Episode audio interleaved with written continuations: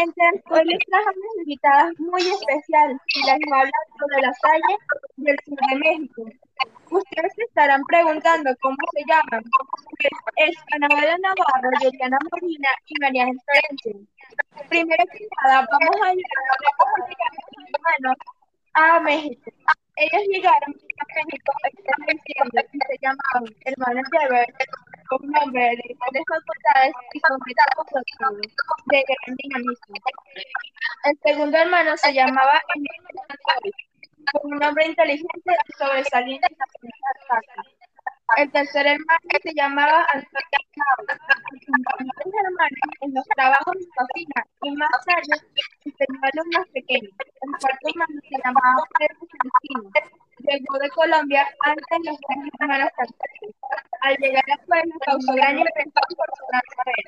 Ahora te dejo, con, ahora te dejo.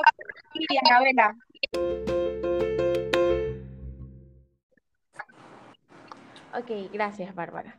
Entrando un poco en la cultura de este país, debe tenerse en cuenta que el territorio mexicano formó parte de una de las cunas de la humanidad, Mesoamérica. De allí emergieron distintas importantes culturas americanas, como lo es la maya, la tolteca, la mixteca, la olmeca, la méxica o azteca.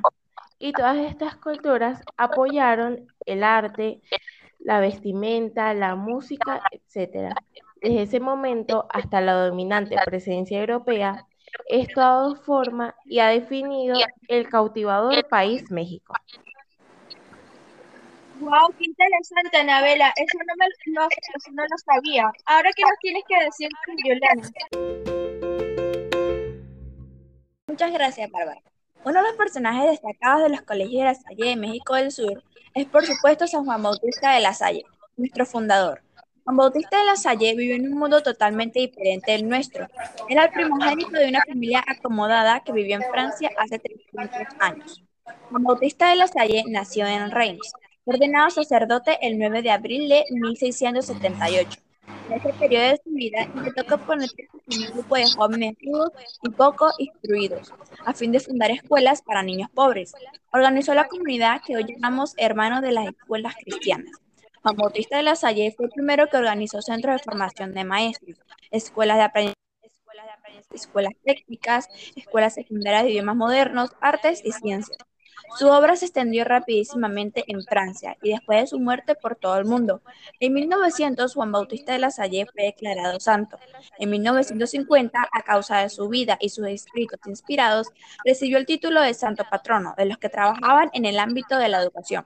Juan Bautista mostró cómo se debe enseñar y tratar a los jóvenes, cómo enfrentarse a las deficiencias y debilidades con compasión, cómo ayudar, curar y fortalecer.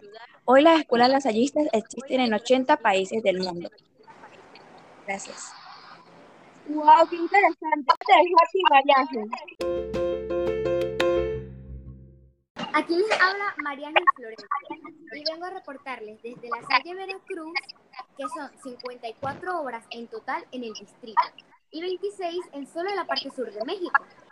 Uno de sus impactos sociales es hashtag viviendo en pandemia.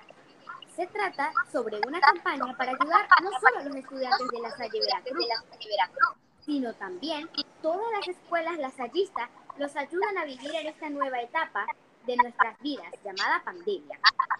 Y sobre todo, a esas edades es muy difícil afrontar y cuidarnos de esta. Es por eso que la Salle Veracruz les brinda esta ayuda. Gracias. ¡Wow! ¡Qué bondadosa es el Colegio La Salle de México del Sur!